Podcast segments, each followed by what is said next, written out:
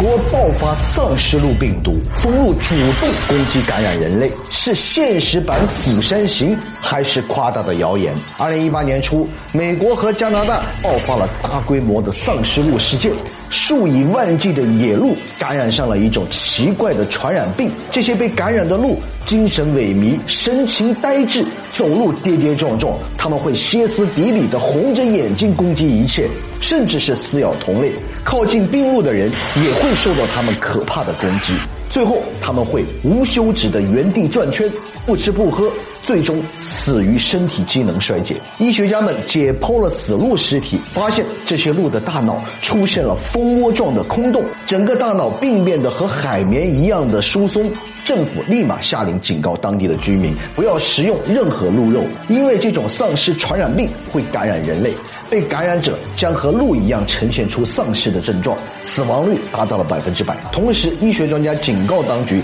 必须严阵以待，以免重蹈1986年英国爆发的一场瘟疫的覆辙。这种引起丧尸鹿的传染病和大名鼎鼎的疯牛病属于同一类传染病。1986年，英国畜牧行业突然爆发了一场。瘟疫，当地的牛出现了站立不稳、浑身颤抖的症状，并且开始展现出了疯狂的攻击性，变身丧尸牛。最后，这些牛倒地抽搐、口吐白沫，凄惨死去。解剖结果显示，这些牛的大脑也呈现出了蜂窝状的空洞，也就是说，牛的脑子已经被莫名掏空，但没有发现任何病毒或细菌感染的迹象。医学家们将这种丧尸牛的病症命名为疯牛病。而牛为何得上疯牛病？其原因竟然是因为人类违背了自然规律，让牛吃肉。二十世纪八十年代，英国广泛将羊和牛的脑髓、骨骼、内脏做成饲料喂养牛羊，而掺杂了感染疯牛病尸体的动物饲料，哪怕只有零点一克被牛羊食用，就会毫无阻碍地感染健康的牛羊，而被感染的牛羊同样会被制成饲料喂养其他的牛羊。就这样。这种人为制造的食草动物之间的同类相食行为，让整个英国的牧场都变成了疯牛病的炼骨之地。那这种可怕的疯牛病，会感染人吗？没有疫苗，百分百致死，比狂犬病毒还凶险。被称为“上帝诅咒”的病毒究竟有多恐怖？一九九五年，英国出现了上百例疯牛病的患者，他们举止怪异，形同丧尸，死得毫无尊严。患者的共同特征都是食用过病牛肉。实验显示，哪怕将病牛肉彻底加热到三百度，疯牛病依旧能够继续传递，而任何细菌病毒都不可能在这样的高温下保持活性。这种神秘而可怕的感染性，在当时引起了轩然大波。一旦传染扩散，很可能将全体人类陷入丧尸围城的万劫不复之地。幸亏当时的两位科学家力挽狂澜。上世纪五十年代，南太平洋的岛国巴布新几内亚爆发了一种传染疾病，患者很快就会变得极具攻击性，像丧尸一样癫狂抽搐，死亡率为百分之百。美国的科学家盖杜谢克为了彻底的搞清这种传染病深入疫区，和当地的族人同吃同睡，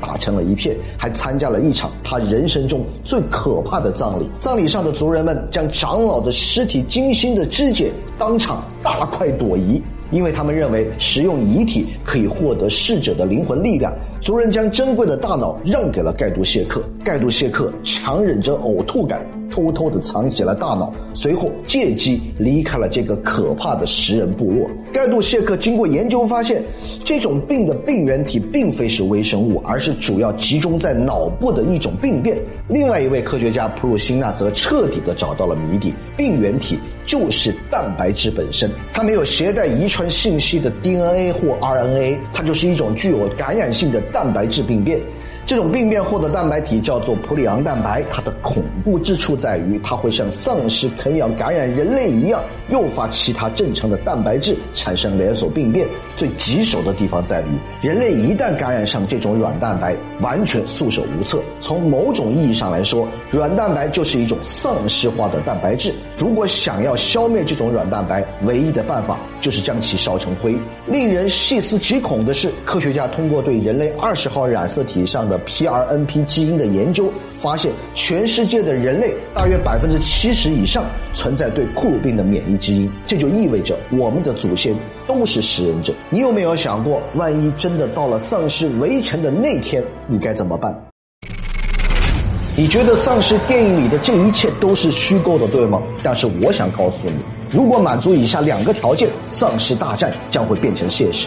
第一，万一有一天地球环境污染，尤其是核污染严重到了一定程度，说不定会造成人类基因变异。试想一下，某个阴冷的深夜，你被一股尸臭味惊醒，扭头一看，发现你的朋友眼睛发红，表情癫狂，尸气沉沉的扑向你，你惊魂未定的逃了出去，但是绝望的发现，街上早已经全是丧尸，他们全部向你疯狂的扑来。第二，如果能导致丧尸化的库鲁病被心怀不轨的人利用，你要如何在围追堵截的丧尸狂潮中活下来呢？欧美流传的很多丧尸生存的法则，都是说，首先要保证充足的水和食物，可以救命的绷带、药品和武器工具，然后带上这些装备，远离容易感染的人群聚集地。占据高地或者是水面，并且你要保证能接收到外界的信息，然后像个英雄一样的去拯救世界。这些在我看来都太 low 了。如果像欧美那样的单打独斗，最后还是得绝望的逃亡，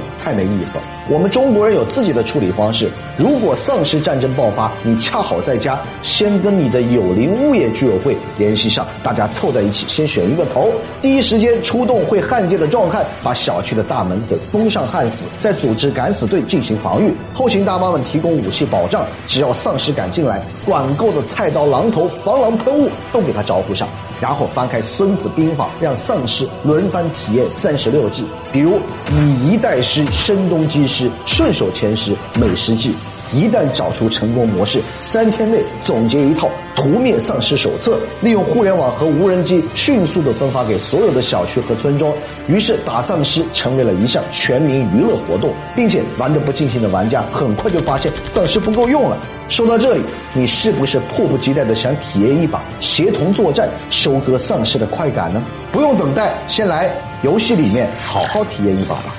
明日之后，第四季发出的最后的战争动员，人类与丧尸的生存之战就此打响。在这里，你将体验到真正的末日人尸大战，超乎想象的进阶精英怪物让战争事态不断升级。他们有的体型巨大，一拳就能轰破坚如磐石的城墙；有的身披装甲和利刃，想要彻底打败恐怖的尸潮，必须发挥你的聪明才智，和你的邻居们啊，不是伙伴们团结作战。你可以开着重型坦克、直升机，用守城炮台和机枪塔全面轰击丧尸。末日降临，全人类必须紧密联合，浴血奋战。这是一场没有退路的生死决战。来，和我一起上战场，拯救人类家园。